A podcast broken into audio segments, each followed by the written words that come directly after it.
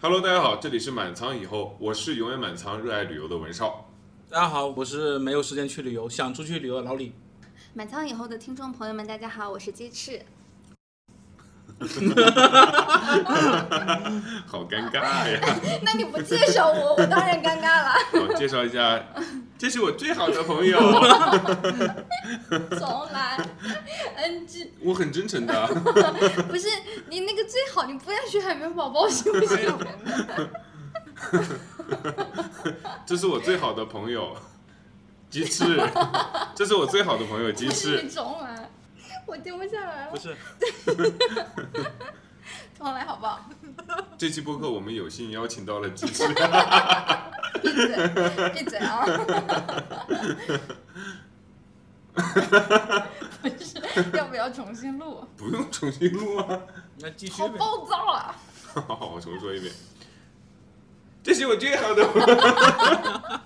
朋友，你不要学，这是我最好。好，我我平静一下啊。这是我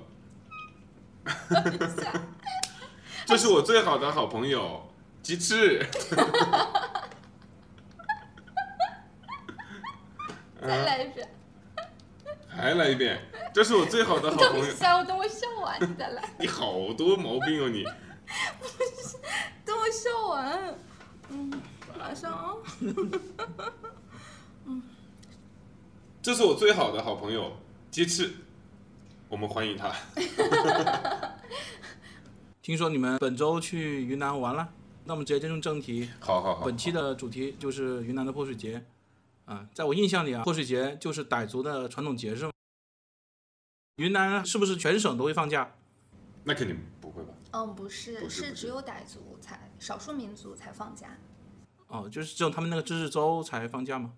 嗯，不是全州放，汉族就不放， 哦，原来是这样子。那我觉得还是做到了一个同乐的那个情况嘛，我还是市民表示羡慕的。什么同乐呀？警察呀，大家都与民同乐嘛。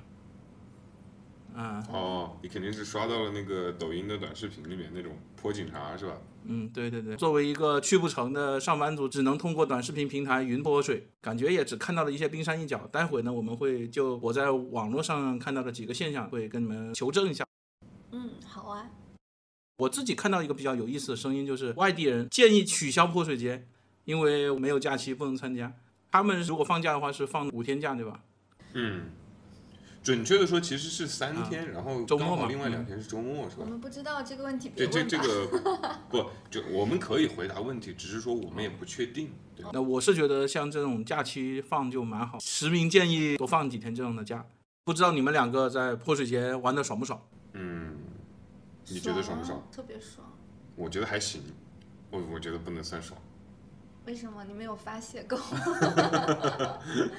我没发泄够， 是的，压力没有得到是释的放。应该再多买两把水枪， 那跟水枪没关系，我觉得跟水枪不不构成必然联系，那就是泼的时间太短了，是吧？也不是，现场大家都会用水枪还是会用水盆？嗯，都有吧。但是水源充足的地方你，能大家就用水盆；这个水源不充足的地方，大家就用水枪。你能想象的方式什么 都有，就是水枪啊、桶啊、盆啊，什么都有，还有高压水枪。嗯，那打到身上不会疼吗？哦，真的巨疼，离得近你会疼，离得啊、近会疼、我是觉大概就得水枪应该是要被禁止。当时也没有必要吧。 水枪禁止了，那大家就只能用盆了，用盆才更痛。水枪其实要离得很近，打人才会痛。哦，要一臂的距离打的才疼，知道吧？就一臂的距离以外，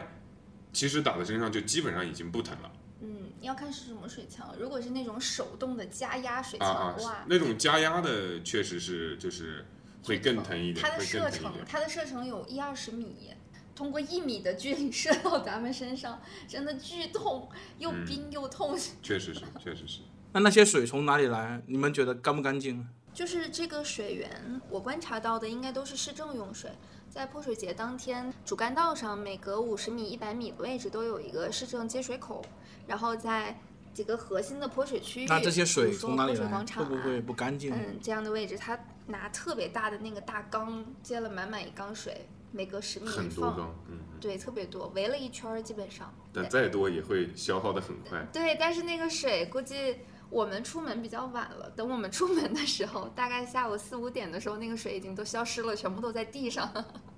然后地上就只剩本应该本来是很清澈的水，但是地上都是大家的那个洗脚水、 洗鞋子水。出门早可能还会比较干净，晚了就会很脏。嗯，嗯，对，它这个泼水活动就是一整天嘛，应该从早到晚，大家兴奋的话，一早拿着武器就跑出门了。就是会不会像很多环保斗士说的，造成水资源的浪费？网上会有人这样说吗？他们都怎么说的？因为从网络上看泼水的那个画面，整个街道都是湿的，其实会给别人造成一种被浪费了很多的那种感觉。 我感觉要说真浪费，确实是有一点儿浪费，是吗？可是这个是人家的新年活动耶，傣历今年是一三八五年的新年。你看，像我们每年新年的时候，也会每一家做那么一大桌子年夜饭，也有很多吃不完倒掉的现象。对呀、那那难道不是浪费？嗯那，也而是浪且费在本地这个水源还是比较充沛的，旁边从湄公河接进来的水。我说实话，我没考虑过这个问题，我觉 得完全称不上浪费。会不会在泼水的过程中有群众急眼的，或者是说不想参与的？因为我查资料的是泼水节有文泼和武泼，哦，文泼好像就是拿叶子就在你额头上撒几滴那种，但是我看到的所所有视频都是所谓的武泼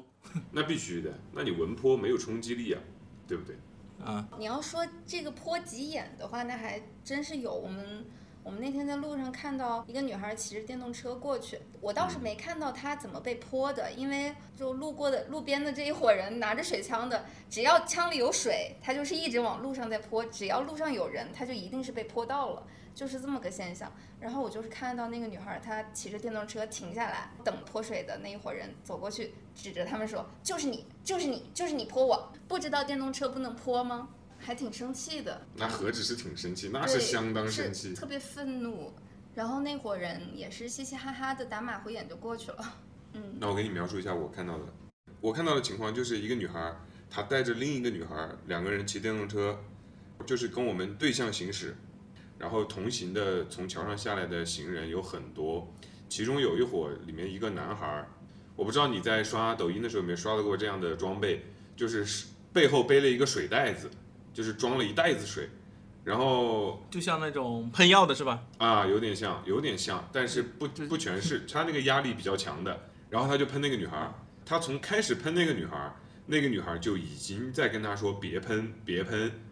然后说了一两句以后，他还喷那个女孩儿，那个女孩儿就开始骂人了，就就国粹，知道吧？一直骂，然后因因为其实这个中间交叉的时间是很短暂的，大概就呃几秒钟、十秒钟左右的时间嘛。然后那个男孩儿听到他那个女孩儿骂人以后，就又折返回去，专门去追那辆车去喷他，你知道我意思吗？嗯嗯嗯，啊，然后追着那个车去喷的时候，那个车干脆就那个女孩干脆就把车停了，然后直接就下车，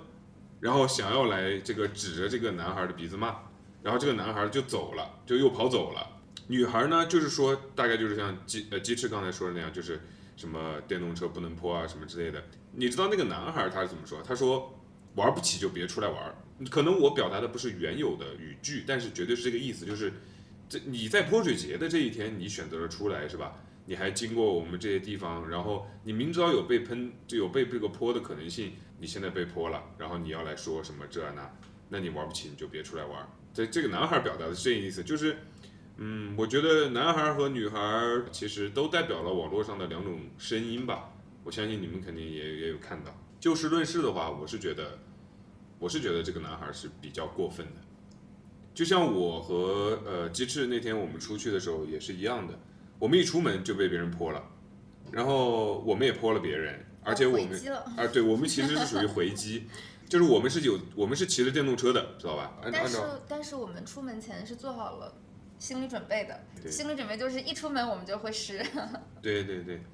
但是官方规定是怎么说的？官方规定就是老人、小孩、孕妇不能泼，骑非机动车的不能泼，容易产生交通事 故。嗯嗯嗯嗯，所以我们是认可骑电动车的人是不应该被泼的，但是我们也有一个这样的区分，就是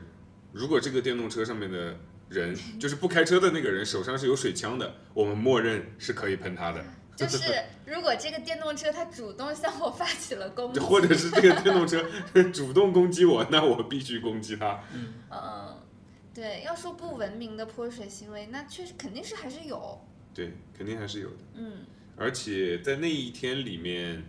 我这么说吧，就是嗯我们经过过，我们骑电动车经过的好多地方，都有那种各种各样的当地人在某一个地方，无论大人小孩儿，就在那里续了一个水桶。他们是对对生活，比如说那个店铺里面的小孩儿，他们跑出来的那种，你忘了那天我们经历的那种吗？嗯，有对不对些小孩玩的可嗨了，我就在网络上看到的做菜的师傅，他那在那颠勺，然后颠着颠着一半，就是门口有人喷了，他他就赶紧把炒菜的东西放下去，然后赶紧从门口的那个水桶里舀一勺水喷了出去。嗯， 那锅里的水不是热的吗？对，对他摇在旁边的， 对 哎，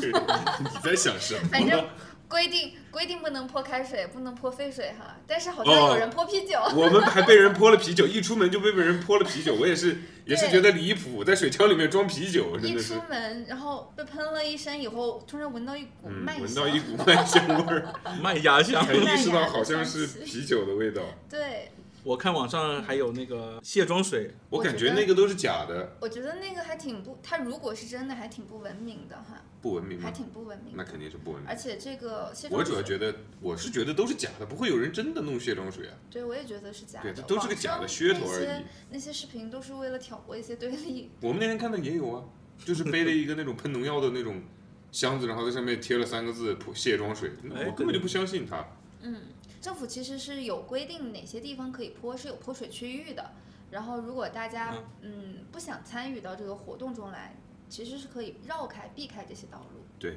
嗯对还不是全程的那种，是吧？嗯，确实不是全程的。如果就是进入了这些区域，看到那些场面还蛮还蛮奇特官的。我觉官得嗯方上肯定是有规定的，但是真正落实的话，是吧？谁谁会去看那些东西呢？嗯，对不对？那些泼水区域，嗯、基本上是在主城区的一些辅道啊，还有一些巷子里那样的地方，就是手动水枪射程以内的那种路宽的的巷子里面是肯定，如果你过去是肯定不会甘着出来的。还说如果一条狗路过，都得把它抓过来喷两下再放走。嗯嗯嗯。但说实话，我们那天还真没见到被喷的 狗。我是觉得那些人就是抱着自己的那种大的或大或小的武器，然后全身的装备就守在那个巷子口， 那个那个画面还挺神奇的，嗯，有点像恐怖分 子。而且而且最搞笑的就是，我你经过这些路口的时候，你是很怕很害怕跟他对上眼神的，你知道吗？不是这种路口其实都不用对眼神，你只要你只要过去，然后你手上如果也拿着水枪的话，你是一定会参参与到对战中的，嗯，他一定会成为攻击目标。不，我我说的是，比如说两个对向而来的行走的人哈，嗯大家手上都有水枪，其实是很害怕对视的，知道吗？对，就特别像那因个为你一对视别人，你就有敌意，知道吧？特别 像老师点人回答问题一样，我我在走到路上我都不敢看人，因为我那个水枪压力可小了，我那个射射程又小，然后里面的蓄水容量也特别小，完全打不过人家那种大炮。 那看起来看泼水的人比自己泼水有意思的多了。我觉得这么说吧，你嗯夏天游泳的时候，你是站在旁边看比较爽，还嗯是下去游比 较爽？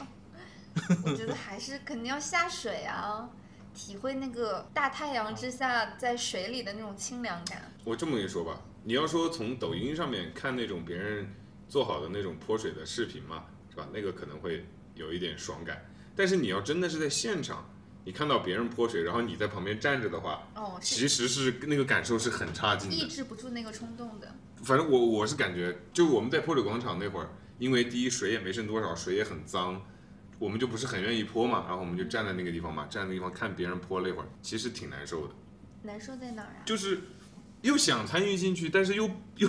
又觉得太脏了，不想参与进去那种直到感觉被人泼了第一桶，就被迫参与进去啊，了直到被迫参与进去，但 是都来了，为什么不参与呢？啊，那肯定啊，那对肯定啊而，且没有说来了不参与啊，我们就是甚至是玩完泼水节以后有有一个后遗症，就是一热就想碰水。我们那天晚上骑着电动车回酒店的时候， 路上碰到了一个特别大的那个，有一个大喷筒的洒水车，它是往空中洒，应该就是给路面降温，然后给路边植物嗯降温水的，的。嗯然后那个车一过去，哇，我们好兴奋，我们就跟在那个车后 面淋了一会儿雨，我哦们就跟在那个车后面，太爽了。淋了一分钟，实在受不了了，有点冷了。你们会不会回到武汉之后还有这个后遗症？我们那不会，把武汉没有这个车吧？我们把水我还枪没见寄过这回车嗯去，然后在家里对嗯战。这个水枪我们打算寄回去，然后偶尔拿到小区的底下互相 PK 一下。反正总的还是确实很好，挺好玩的。除此之外呢，我看到网上关于泼水节争议比较大的一个，就是在泼水的时候有女孩的雨衣被扯，这件事你们嗯也应该知道吧？哦，就是那个说泼水节变成流氓节的那种嘛。呃，对啊对，这对也对太对，贴标签了对，吧？这个这这个这个有点标题党了。我是觉得我们自己参与到的，看这样的现象还是比较少，顶多就是说大家喜欢泼女孩子，嗯，我觉得是喜因为欢泼女孩子对，是吧？因为女孩子反击能力弱，我是觉得是这样的。那我觉得不是因为反击能力弱，你觉得是因为什么？我觉得那些人就是喜欢泼女孩子，就尤调其戏是女泼孩子嘛。就调戏女孩子，泼那些穿的衣服可能稍微清凉一点，然后可能这个长得漂亮一点的女孩子尤其喜欢泼，真就是有人带头干这种事情。我反正我我我在那儿待了一天，我的感受都是这样的，确实就是女孩子容易被泼。那你说女孩子容易被泼，难道是因为她没有什么还手的力量吗？我觉得不是的，我反正觉得不是的，我觉得纯粹就是想欺负女孩儿，看的还挺让人，我说实话，看的还挺让人不舒服的。尤其是有一些女孩儿，就是如果这个女孩儿乐在其中，没什么。嗯比如说，如果我我作为一个男孩儿哈，我被别人十个人围起来喷，其实我会有一种那种得到祝福的感觉，哦哎，那那种感觉 就是，呃，你们的祝福我都收到了，谢谢你们。谢谢你们。但是你只要不把我喷的这个这个这个太难受，我觉得都都还可以接受，这反而是一个蛮开心的事情。但是有的女孩儿她是真的 被嗯喷的比较惨的，就是她她想想跑，但是哎尤其是不太那种好跑跑出去的那种，尤其是那种两个女孩儿是吧？两个年轻漂亮的女孩儿都是都被别人喷的时候，她们连个就是就你要知道，人被喷的时候，其实她不知道往哪里跑的， 她她的视线是模糊的，方向也是模糊的。如果说她四面八方都是水喷过来，她想离开想逃离，就只能等别人停手。不过从事实上来讲哈，大家都每是一泼波一会儿就完了，确实也就是十到二十秒，撑死了。把那一盆水泼出去就完对，了。差不多，因差为不多最。猛烈的水基本都来自于盆和桶嘛。就是喷了十几二十秒之后，大家水枪没水了，然后都去找水去了，对吧？就是就是，我觉得这个是人最后的一种点到为止。呃，对边界感吧，就是你你疯了吧？不，大家又不认识，你就是对祝福，你也你也没有必要逮着一个人死劲祝福啊，对吧？嗯，所以我们当时出去的时候，我不是跟你说，就女孩儿就咱们不要喷吗？嗯，咱们只喷那种喷女孩儿的 男生，是不是？但是我很生气，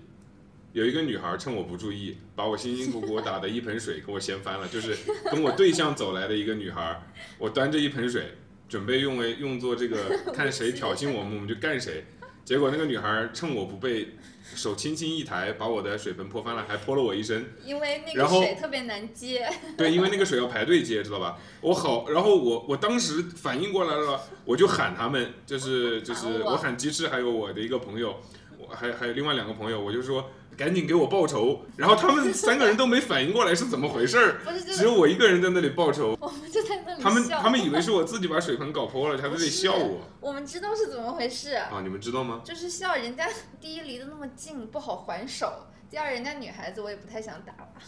网上有一种说法是好吧，泼水节一旦开始，你同行的朋友都不是朋友，都是敌人，你只能相信你自己。 那倒不至于，那倒不至于，我们还没有。 因为朋友之间互泼是有挺有那个分寸的，但是你跟陌生人啊对互对嗯泼、那还是很恐怖，像站在瀑布底下一样。如果是女孩子一个两个自己来玩儿的话，建议还是找几个人一起结伴吧，组个队比较 好。我觉得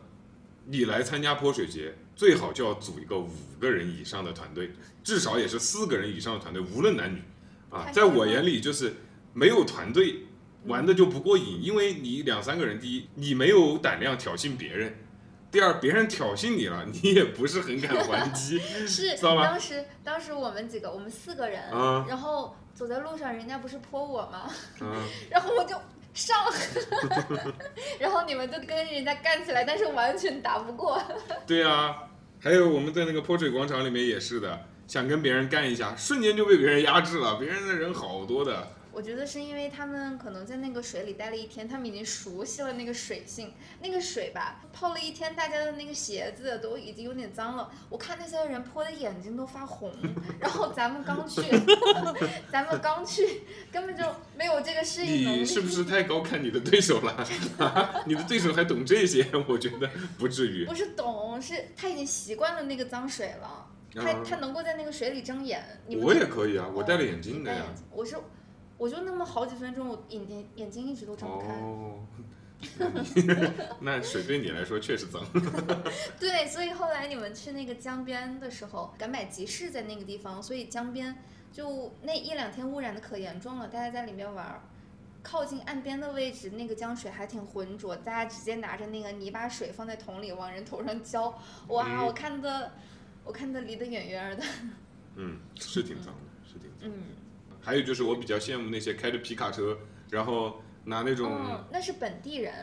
对呀、因为也有也有外地的，也有嗯，外地特但地是过来租一辆皮卡呀，哦有问那了种租皮卡那他的。还有队友啊？对呀、就是那种我说了嘛，五到十个人的那种团队嘛。哎，那种皮卡好像在景洪市旁边的村寨里面比较多，大家都是以一个一个家庭或者几个家庭为单位啊租搞一辆皮卡，然后大家坐在里边儿，抱着一个大水桶，拿我着，好几个大水桶，反正这个真的是越看越像恐怖分子了。哎那个那我个感那车上男女老少都有，而且人手一把枪。觉都是本地人，都是本地人，嗯，突然就像中东的那种，对，就很像，所以我感觉这个泼水节很爽，爽在哪儿？就是它确实能通过这个 活动释放人的一些释放压力和天性。嗯， 刚跟你录播课之前，我还把我的电动水枪灌满了水，在那里狂射一通， 我们确实挺解压我的。们当时为这个泼水节提前准备了好多道具，我还上网买了盆。我们两个人就有四把枪，我一个人拿着两把，我就是双枪老太婆在那里 biu biu biu biu biu，啪啪啪啪啪啪！ 反正就是就是集幼稚和释放于一体的一个传统活动。虽然是人家的活动，但是我们参与一下，觉得还挺开心的。我特别喜欢跟小孩对打，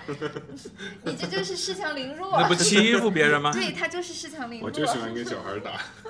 但是小孩的那个威力也挺大的。对，我觉得小孩的水枪根本不弱的，比我们强，好不好？最主要是我觉得比的是武器。还有，我给大家一个建议，如果大家如果要来泼水节的话，记住我的，一定要打脸。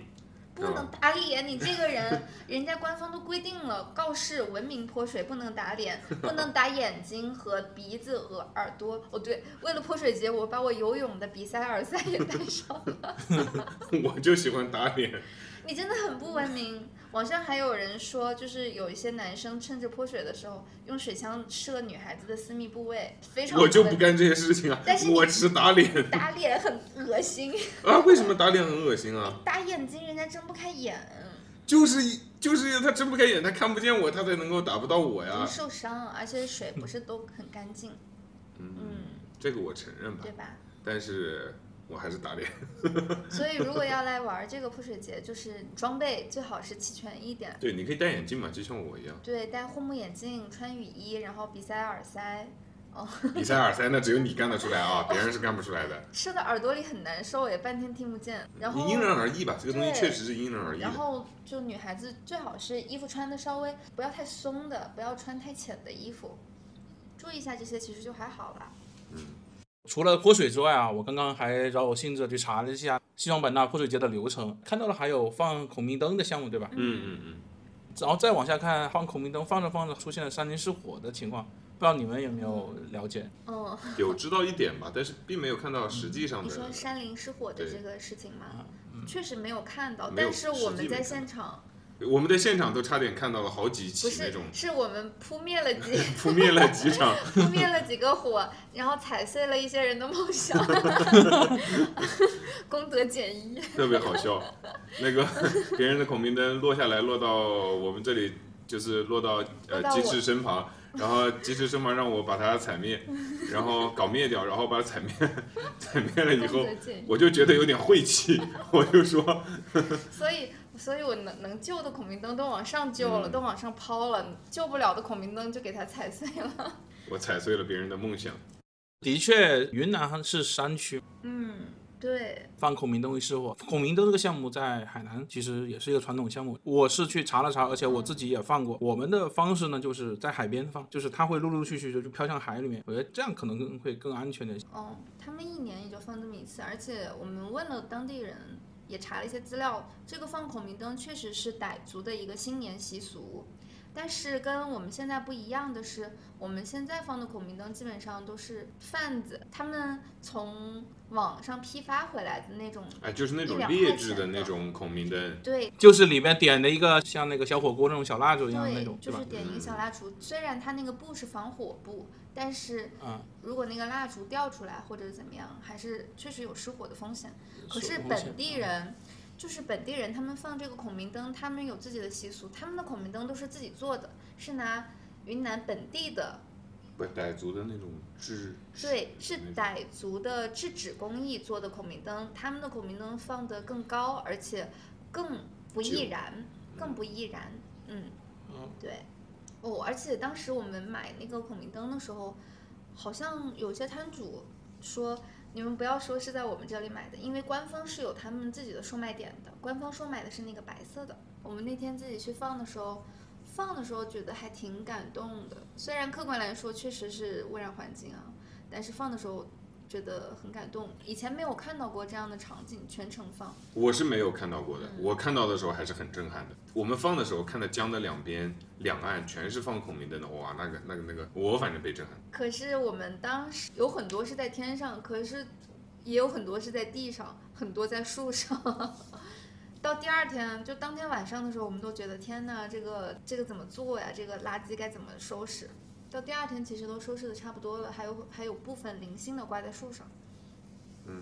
十点十点钟我们在桥上，然后还有人刚上桥准备放那个孔明灯，然后那个被警交察。警把灯对拦截下来。交警交警就把他们还没点着的灯没收以及拦下来了，就说十点前点是庆祝，十点后点是违法。那他们的祝福就被扼杀在摇篮之中了。我上周也是在海口，然后这边办了一个国际消费者博览会，然后有的地方交通管制，然后打车难，然后加价还不走那种，反正靠近场馆的那边的那个水和食物都卖得很贵，我就感觉很恼火，就整个上一周我很不方便。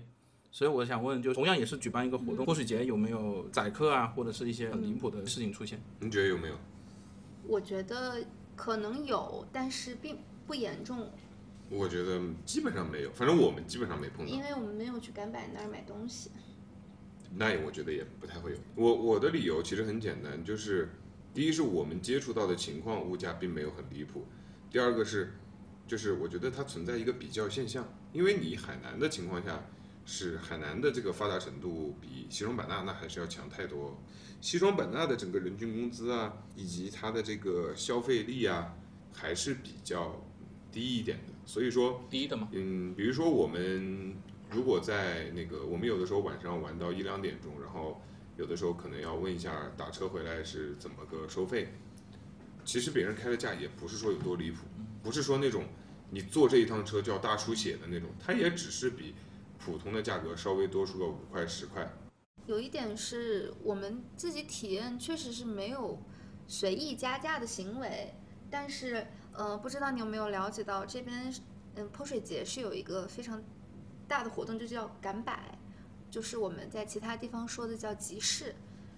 然后赶集嘛，其实就是对，就是赶集，但是它是全天的。我是听一个本地人说，这边赶摆的一个摊位是一千块钱一天，是政府收费，就就在江边那儿。嗯，嗯，哦，你不觉得一千块钱真的很离谱吗？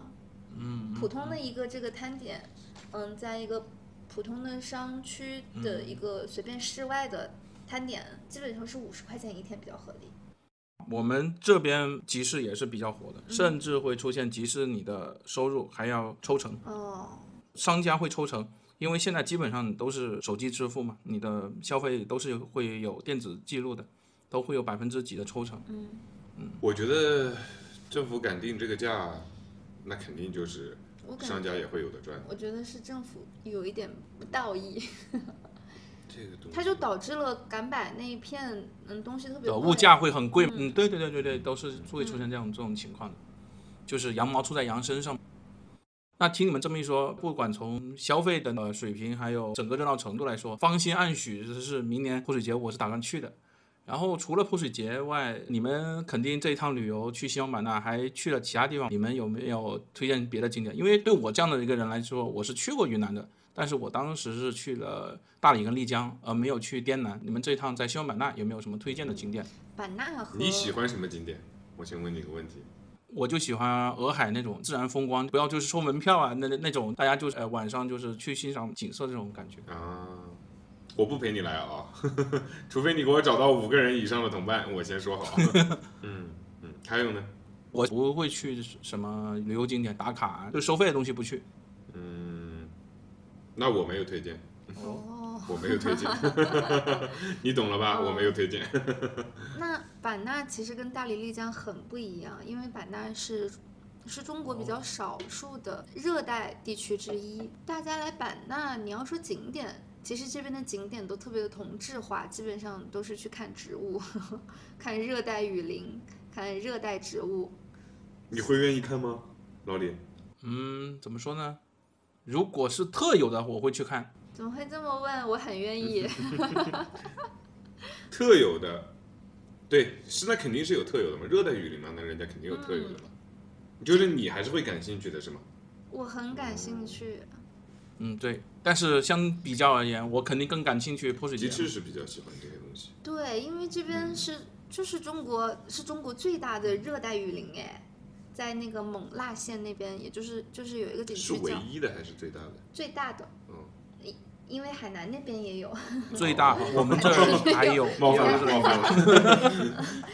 所以我不太我感兴趣。对，嗯，就是因为它最大嘛，所以才可能有的一玩因为我个人还是蛮喜欢看植物和动物这些。嗯，就是这边热带雨林地区有成千上万的植物跟动物，可能是我们没有见过的。所以来见识一下新的小生物，你不觉得很棒吗？尤其是如果是带孩子的家庭，作为一项亲子活动， 是不是？ 我只能说，望天树确实是值得看一下的。嗯，嗯，对颈椎还是有好处。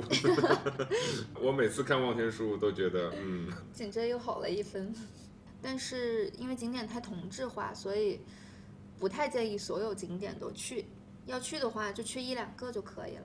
然后我确实是有一个还比较推荐的位置啊，就叫叫漫远村，不知道有没有听过？它是《向往的生活》第四季的拍摄地，就是蘑菇屋所在的一个小村寨。嗯，嗯，就是那里是一个不算太偏，但是特别特别安静的地方。然后我们是坐了大巴，又转那个三轮麻木才到的。就是自己找的交通，就是散客的交通工具，有对的时我候。们自己坐的那种城际大 巴，然后他也没有门票，他就是村口有一个是一个卫生管有理有一费。个收你一个卫生管理费。就是在市里面玩了几天以后，再去到那个村子，觉得我我特别耳目一新。我们是下午去的，整个村子就是特别宁静。你嗯都在睡觉，那边本来是有规划几个旅游打卡点，比如说织锦、竹编陶体验点、土陶体验点，但是呢，我们去到那些点的时候，那些点的居民全部都在自己的吊床上面呼呼大睡，当时已经下午三点了。然后到这个位置就感觉，啊，他们生活的真的好悠闲，特别的慢，特别的，就是远离城市的喧嚣。嗯，对，嗯而且那个地方是看赣南市建筑一个特别好的位置，整个村子规划的特别好。他们是有实行那个门前三包制度，所以整个村子超级很干干净，净嘛，嗯嗯，很干净，它都不像一个乡村了。可是它人又很少。嗯我当时觉得最惊喜的是，在那个村子里面，我偶然找到了里面的一个小佛堂，然后沿着一街特那也别不算小佛堂了吧？那对也，算。可是那个在地啊，图那是他上，们村儿的嗯佛堂，对，是吧可是在地图上都没有显示。嗯，嗯，我们是就是随便找路给摸过去的，然后上了几阶特别长的红色台阶以后，看到那个金光闪闪的佛堂，再配上他们各色各样的植物，觉得好美啊！我觉得可能就是这种没有期待的 突然出现的景物，才会让我感觉到满足。去那你才知道的。嗯，尤其是当时在那个佛堂，我看到它的背后那个洗手间写着男厕所、女厕所和小和尚。我当时觉得，哎，小和尚，哦，小和尚是要单独上厕所的。我我正在想的时候，为什么要有分一个小和尚啊？啊，其实我也没想明白，为什么要单独分一个小和尚？你就是一个觉是给得游客的，一个是给那个应该是，小和尚的你是嘛觉得小和尚为什么不跟男厕所合并是啊吧？？对呀、对呀、我也不理解。啊，我也但反正我们看到的时候，我们当时觉得蛮有，就它有四个厕所，嗯，两左边两个是都写了小和 尚，然后右边两个分别写了男女，最关键是他这个和尚是小和尚，不是 和尚，真然的后 觉得好可爱。然后我们走出来的时候，刚好嗯那个其中一个小和尚骑着电动车，带着另外两个小和尚，对这个骑回寺庙里 面，一人手上拿个手机，然后他们是出去买零食、啊买冰棍儿去了。买冰棍儿去了，然后然后买回来了。嗯，好可爱，大概就十岁左右吧。他们应该是从小就在这里进修学佛，嗯，然后到那个村子里面，除了感觉什么东西都很新以外，然后就是怎么水果到处都是，路边就是全是水果树耶。呃，各种那种老奶奶，然后在自己的家门口摆个小摊儿，对，这个小对摊儿，然后卖，然后自己捡从树上搞下来的，应该是嗯一个木瓜才五块钱， 还大特一别个。大的木瓜、木瓜、菠萝蜜、芒果，嗯，嗯，那些。所以你说这些旅游景点，你说它这个这个卖的贵不贵？其实卖的很平价，很平价。为什么？那你说它从树上摘下来的没有成本的东西，它卖给你，然后它卖五块钱，它也很满足啊，对不对？嗯你也觉得很便宜啊，对不对？我们当时甚至还找了一家一户人，然后借他们的吊床睡了一小会儿。 也不叫借吧，反正就是人家就是本来就允许你在那里嗯，对，休息的。啊确实是特别舒服。到那个地方，我才感觉到版纳的慢慢在哪里。所以你推荐曼远村，对吧？我很推荐曼远村，但是那个《向往的生活》那个蘑菇屋，我俩没进去，我俩就在门口瞅了一眼哦，就毕走竟了。我们也没有看过那个综艺，因为因为他进去有要收门票，但是我们觉得完全不想掏这个门最 票，关键的因为原因。我们透过那个缝隙看到有人在里面打卡拍照，我们就懒懒得进去了。我们好像也不太爱花这些。对，因为没有必要我们来这个村儿也不是因为我们是看《向往的生活》所以才来的，然后当时坐在这个麻木上到曼远村的时候，路边全是菠萝蜜菠萝蜜， 然后啊，对，你你在海南，你肯定看到对它对的对，这个菠萝蜜特别大，就是有特别大，有有小，有大有小的，散落在树上，然后也没有，好像没有归属吧，嗯嗯嗯嗯，就觉得很神奇。像曼远村这样的还有很多，像比如说曼丢啊、曼曼 弄慢啊，丢。哎，不要笑人家的名字，啊 就是 类似这样的又不村是不尊重，就类似这样的村寨还是特别多的，每一个应该都各有特色。我只是去了这么一个哈，其他的应该也很不错。嗯，第一次推荐的曼远村啊，我在网上没什么了解啊，明年去泼水节的时候，呃，有幸也去那里看看。但是我在短视频平台刷到最多的就是告庄的星光夜市，嗯不知道你们这哦次有没有去告庄去走一走？嗯，去了好几天，去还是去了的。这个告庄它的地理位置还蛮特殊的，因为像我们在的这个景洪市，它是澜沧江以，然后一江之隔，就是隔了江北、江南。像江南这边就是老城区所在的位置，江北主要就是这个告庄，然后星光夜市是在告庄里边儿的。告庄这个位置感觉吧，它像是专门为游客打造的一个地方。很多本地人说去了告庄，感觉自己都是外地人。哦，我 懂了，就是武汉户部巷嘛。嗯，但是高庄比武汉的户部巷更丰富，它的内容非常丰富，沿街沿街走向的全部都是拍写真， 拍写真，还有那个网红小吃、网红打卡点。嗯，如果说那里有什么东西是必去的话，那我是完全不认同的。就如果不是因为这个政府的官方的活动是在那个星光夜市里面，然后他可能是主要想把游客往那个里面引，呃，让游客到里面去消费嘛。比如说他官方有这个斗鸡的活动啊，少数民族这种斗鸡的活动，然后有这个叫什么斗呃嗯，斗鸡堆沙，啊然堆后沙花车，油花车，嗯，很挺多的。包括一开始这个泼水节前两天是要选拔一个曲水少女嗯，的，我们第一天晚上也是在也是在那里就是去看看的那个曲水少女的总决赛，哎呀，不要哎呀了，我就是觉得这个，因为上一期刚好聊了女性主义的问题，然后我那天晚上第一天晚上到的时候，我看那个曲水少女总决赛，我总觉得不舒服，心里心里总是觉得有点不舒服，怎么了呢？感觉一大堆这个年轻漂亮的女孩，下至这个高中生，上至这个可能呃嗯，工作了，工作好多年了。然后来参加这个曲水少女，她就相当于是选秀节目，知道吧？但是我也也看到网上一些说法，这些都是内定的。啊， 然后也是在这场比赛当中，让我们看到了大部分的本地人，不是什么什么玉啊，姓玉的啊，就是姓刀的， 嗯，对，这些都是以前傣家族的一些大姓。嗯，就是这个星光夜市，嗯，确实不建议是住在告庄那边。然后如果过来旅游的话，星光夜市过去看一个晚上，逛一逛就差不多得了。嗯如果你也想像别人一样拍写真，那你肯定还是得去的。这个拍拍写真是一个人的自由选择嘛，对吧？只是我们里觉得没面必要而已。里面确实非常非常多。啊，你上次说一个什么评论说像到了星光夜市，感觉像到了盘丝洞一样。是的，你一走进去拍写真的那种他们其傣实族穿的那不不种不，哎，对对他对对们穿对，的其实是泰装，民族特色服装，因为那个衣服它最开始是被那个鞠婧祎带火的，嗯，确实也挺美，挺好看的。可是它跟傣、傣族的传统服饰还是很有区别的。但是像告庄那边，不是很建议住在那边了。但是如果你泼水节的时候经济允许的情况下，我觉得你可以住在高庄。为啥呢？如果你只是来参加泼水节那两天的话，我认为可以。我觉得应该应该这么说啊，就是告庄这个地方，它其实是就是面向游客的，就是如果你只是短途过来旅游，过来玩个两三天的话，住在告庄的话，虽然物价贵一点，但是对于游客来说，体验还是比较舒适的。哦，对，如因为如果你是短途旅游，尤其是你要参加泼水节的情况下，那么游客氛围、泼水节氛围最重的地方嗯嗯嗯，就是告庄。对，告只有告庄才能够带给你泼水节前两三天就已经开泼了的状态。我们政府规定是十五号泼，但是他们是十三号，对，告庄十12三号就开开，始泼了。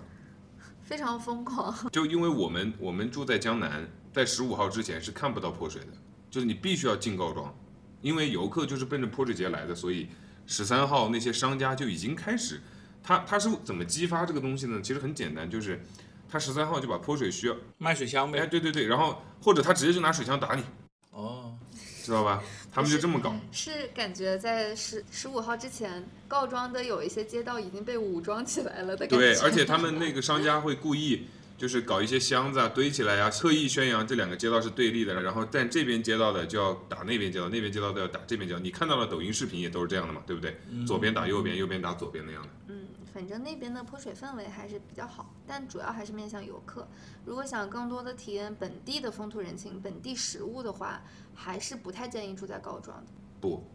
我觉得你这个也有问题。本地食物告庄全都有，我们吃的所有的哦在这边的食物，总店分店在告庄都有，只要是稍微出点名的。那这么说，吃本地人吃的食物， 嗯，对，反正就是你嗯你住在告庄，可以在最节省你时间的情况下，去享受到这些东西，但同时你要付出的就是更高的住宿成本啊、餐饮成本啊，对，就这些东西，嗯，就说白了，告庄不适合穷游嘛。那不适合。那整个旅程你们感受最深的是什么？你先说，要我说啊，我要我说就是太热了，我不知从道武汉跑到这个地方来感受热来了，真的，我这几天就一直在想，真的好傻。就难得今年武汉的春天很长，然后我们偏偏要从二十度的地方跑到四十度的地方 来，来来旅游，而且要说到紫外线，真的要说到这里的天气。我本来以为过来这边是跟昆明、大理、丽江一样的蓝天白云，可是过来第一天我就发现为什么雾霾那么严重了、我就找了一个当地人问，他说是因为最近在版纳旁边的老挝和缅甸在烧山，他们为了种香蕉树，所以先烧山，为了好种嘛。然后那个烟就飘过来，搞得版纳的全城的空气质量看起来特别糟糕。空气中还能弥漫着闻到那个烧的味道。哦，然后再加上那个温度有四十度，真的很热。我们刚刚到这边的几天没有去景点，我们每天都是待在酒店里面，然后到晚上五点才出门。 真的太热了。嗯，啊，作为一个海南人啊，我觉得云南的紫外线是特别恐怖的。那文少呢？你有什么感触最深的？嗯，感触最深的就和当年去你们海南一 样，遍地都是东北人。就东北五省已经啊我出是来了，我是对，现在我感觉已经啊不是东北四省 了，好吧？那也不是五省吧，人家 西双版纳可不是一个省啊哦、 对吧？就是感觉西双版纳也被东北占领了，嗯尤其是告庄那一带啊，收嗯，就是越是旅游的那个做生意的，越是东 北人，然后越是休闲的度假区的，也都越是东北人。只有老城区寨子里面那些那些地方才是本地人可能居多一点。我都感觉我来这一趟，这么几天我儿化音都厉害了一些。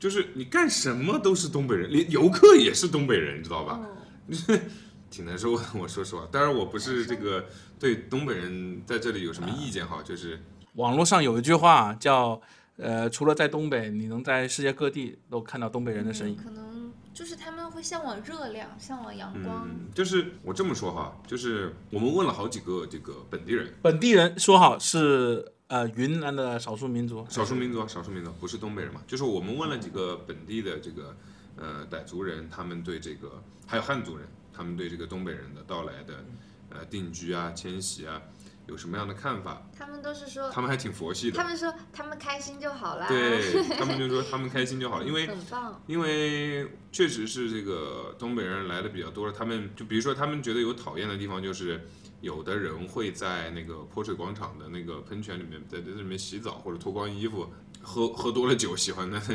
或者是闹啊、打闹啊什么之类的嘛。吧？嗯，然后听到的另外一种声音呢，就是那天我们在在哪里，其中你听到的嘛，就是有一个东北人说了一句，哦，点这评样了一下西双版纳这，样说会怕不是要招骂，就是有一个东北姐姐， 她就是吃烧烤的时候喝上酒了，说：“哎呀，这版纳又是一个被东北盘活的地方。 然后我我们听了就觉得挺搞笑的，就是东北人觉得他们来到了西双版纳这个地方，盘活了这个地方的经济，这这是事实嘛，对不对？包括这个版纳的房价，在一九年、一八年的时候一度炒的比昆明的有些地方。还要贵，这这是事实啊！人如果人家不来啊，包括我们还问了人家这个，因为他在北回归线上，他以前的房子是没有所谓南北通透这个概念的，你明白我意思吗？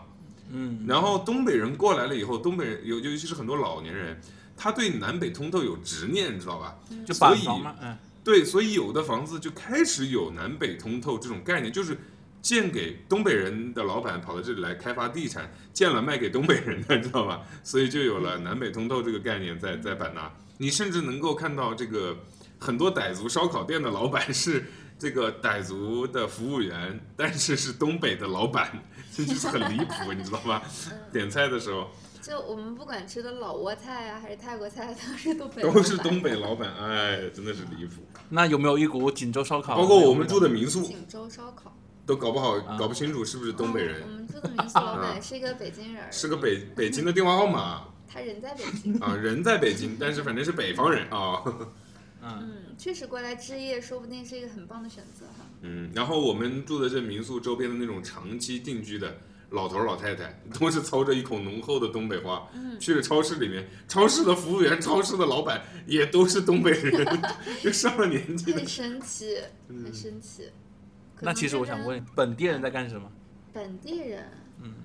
嗯本地人，我们就是见的稍微多一点，他就是跑滴滴的司人机口了。密度就是一直在变大嘛。你比如说那个当地的，我们问的一个滴滴的司机，版纳好多新能源的车，你知道吧？嗯。然后他们就是因为版纳的电比较便宜，他们就白天跑了滴滴，跑了滴滴以后，然后晚上就充电。晚上充电嘛，嗯，对他充电这个电电费比较便宜，比比肯定比武汉、比海南都便宜嘛。然后他这个一来一去，利润肯定也就多一点嘛，对吧？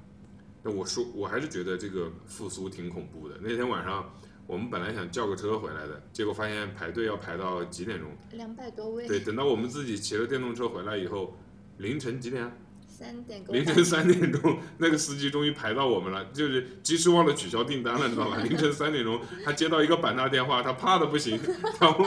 他让我接电话，我一接，别人说：“哎，你在哪里啊？我到了呀。” 我说：“我说你干什么？”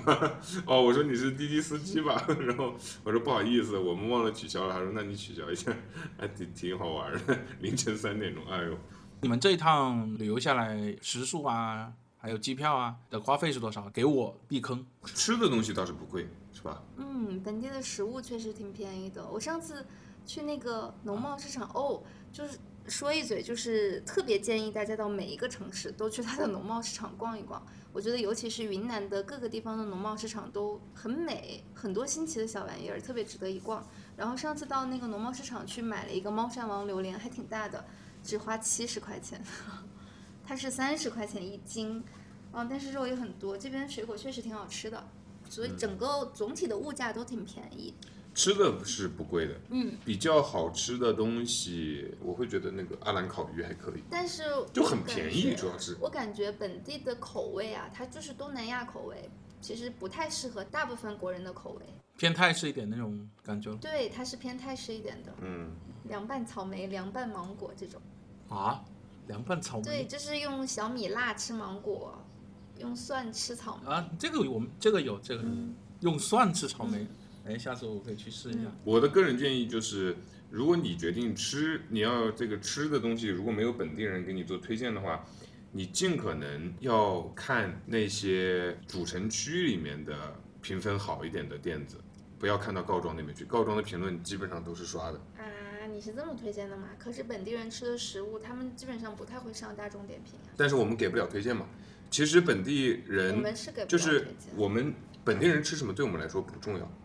我们给的是游客视角嘛，嗯对吧？不是本地人觉得好吃的，游客就觉得好吃嘛。嗯我们只说这个，呃，我们通过查了一些攻略和吃到了一些东西，比如说这个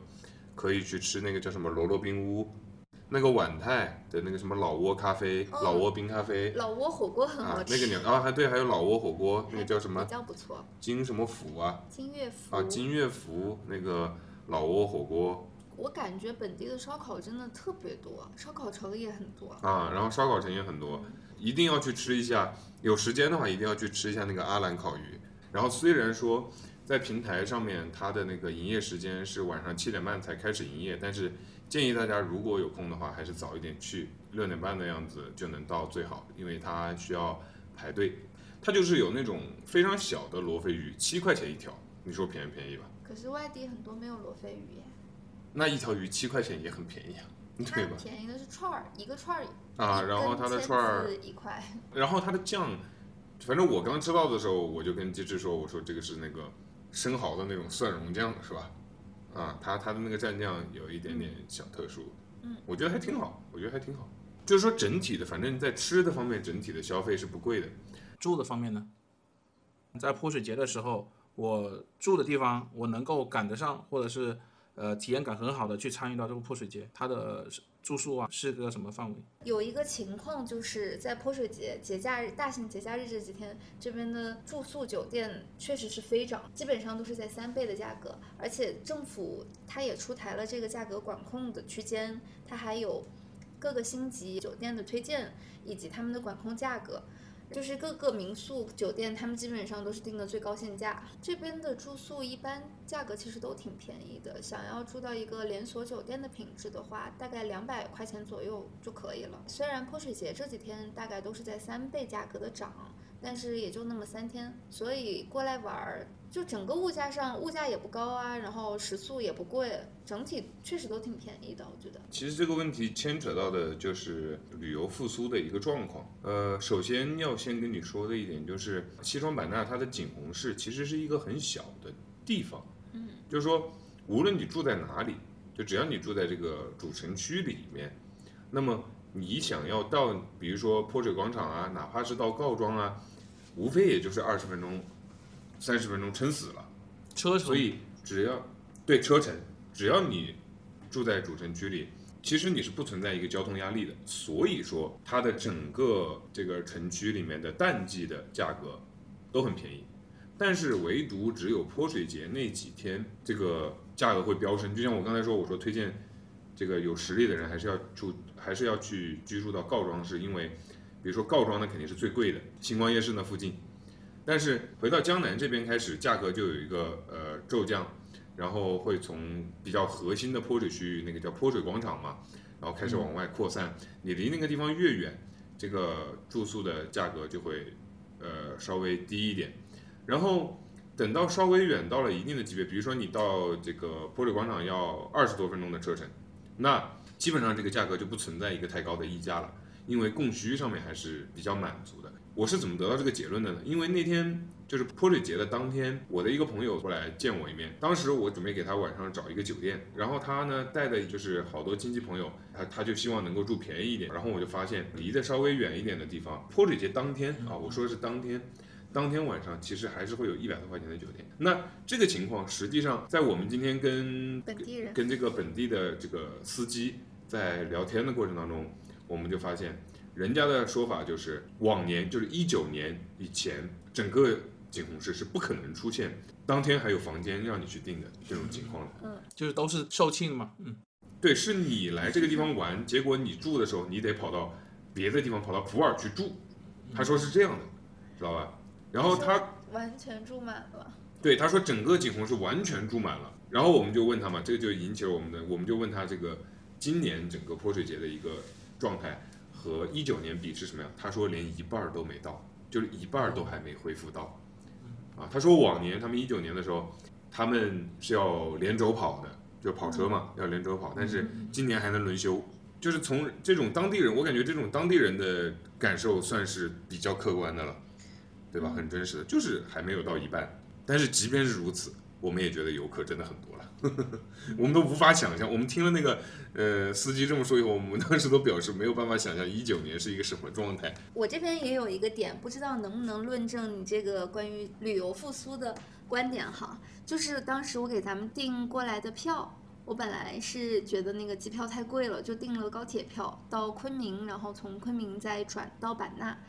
然后尤其是因为那个去年才开通的那个中老铁路嘛，从昆明直接可以到老挝，嗯，本来想体验一下那个，想看一所下那个沿对，路所的以风才景嘛坐选了高铁。可是后来临近七天的时候，我突然发现为什么机票大降价，然后我就我就给退掉了高铁票，哎，改成之了前的机机票。票有多贵啊？哎，我忘记了你呀，看的最贵的忘记了，忘记了，好反好好正就是单程一千多嘛，我就觉得挺贵的。嗯，嗯，后当时大降价，我就立刻把高铁退了，改成了机票。后来我就开始每天在那里看机票，我不知道为什么我要看。然后到临近三天的时候，我发现更便宜了， 就是不知道为什么越临近泼水节，这个机票的价格越便宜，很奇怪。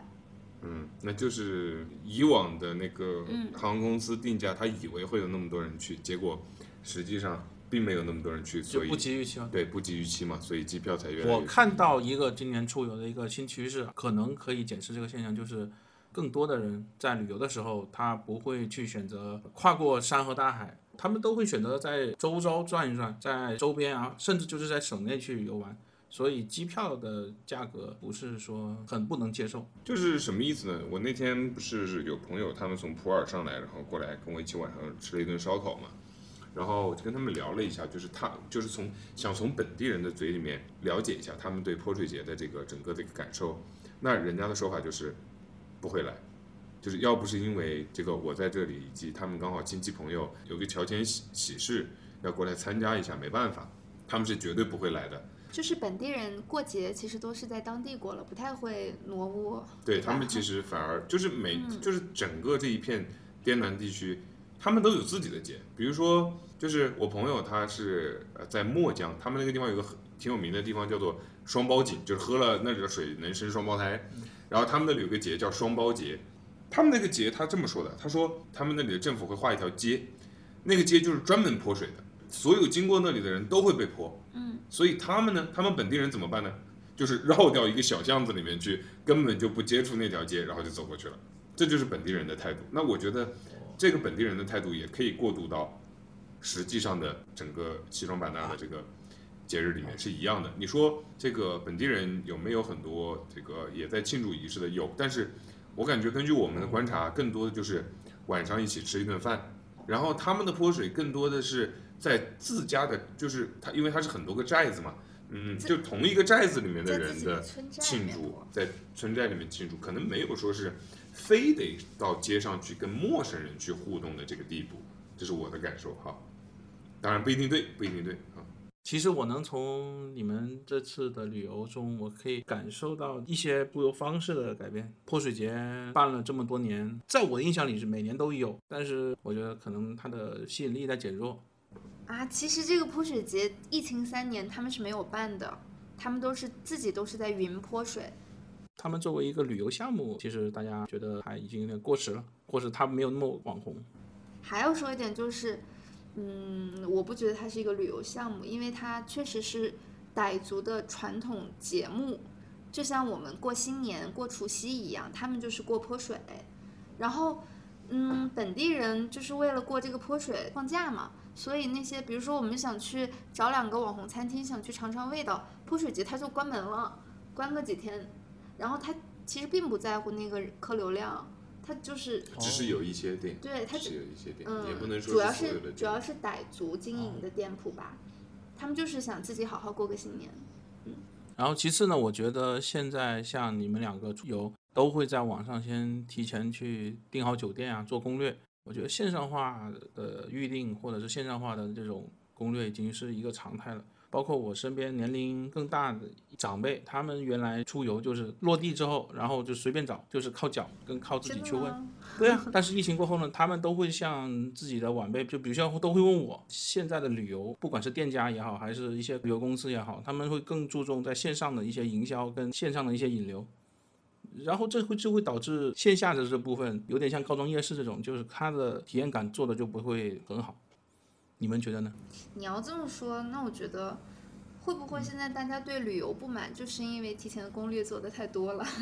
比如说像告庄这个，大家拍写真出来的照片确实真的特别美，可是你现场去看，会发现它照片里很多孔明灯是 P 的，莲花灯也是 P 出来的。嗯，比如说，你看我我们今天去了那个中科院植物园最有名的景点大王莲，哦，结果王莲没有，还没有到季节。然后去的果园没有果子，去的花园花花也还没有开。 然后本来还想去看那个萤火虫的，结果本来说四月就有，可是现在应该也还没有出来几只，说是因为空气污染太严重，所以还没有出来。就是提前准备那么多期待去看的话，反而会落空。嗯，反而像你去的那个村子，就会发现这些惊喜，就是对降低一些期望，就随便走走看看，可以把降低时间期拉望满，你可以把你的预算拉满，但是你的攻略可以就是只要做泼水节的攻略就行啊。至于其他地方你想去哪玩，到那再看看。嗯，那节目最后你们总结一下你们本次的旅程，以及西双版纳你们觉得值不值得去？总的来说，我觉得还蛮开心的哈。这几天因为玩到了泼水节，毕竟没有玩过，但是我感觉，我感觉我不会再来嗯，我也不会哦再，来因为了。真的太热了。它全年基本上都相当于是这么一个温度。我倒是觉得跟热倒没有什么太大关联，就是泼水节没来过，来了尝试一嗯，次，体验一下。对，可能以后泰国的、马来西亚的，可能我们还会去一下，嗯但是西双版纳的我们应该不会考虑再来了。嗯嗯，如果要给各位听众朋友们一个建议的话，就是只来参加泼水节就好，不要像我们一样逗留这么长的时间，我觉得没必要哦，。你觉得太长了吗？我觉得还好耶，比较轻松。但是其实嗯就这是几如果你天不去野象谷这些哦傣族园这些地方的话，这几天看植物，我看的还蛮开心的。如果是一个植物学家来，应该特别特别兴奋。嗯嗯，说白了就是你还是要事先的去了解一下，就是这边有什么，你感不感兴趣？感兴趣你可以多玩，对吧？对对对对对对，行，那嗯，或者说是体验，想来体验一下这边的少数民族的风土人情，也可以来嗯体验一下。对对对，云南的少数民族还是蛮多的，因为它有蛮多的自治州的。对，看看他们的生活跟自己有什么不一样。好了，这就是本期节目的全部内容，那我们下期再见，拜拜。拜拜拜。拜。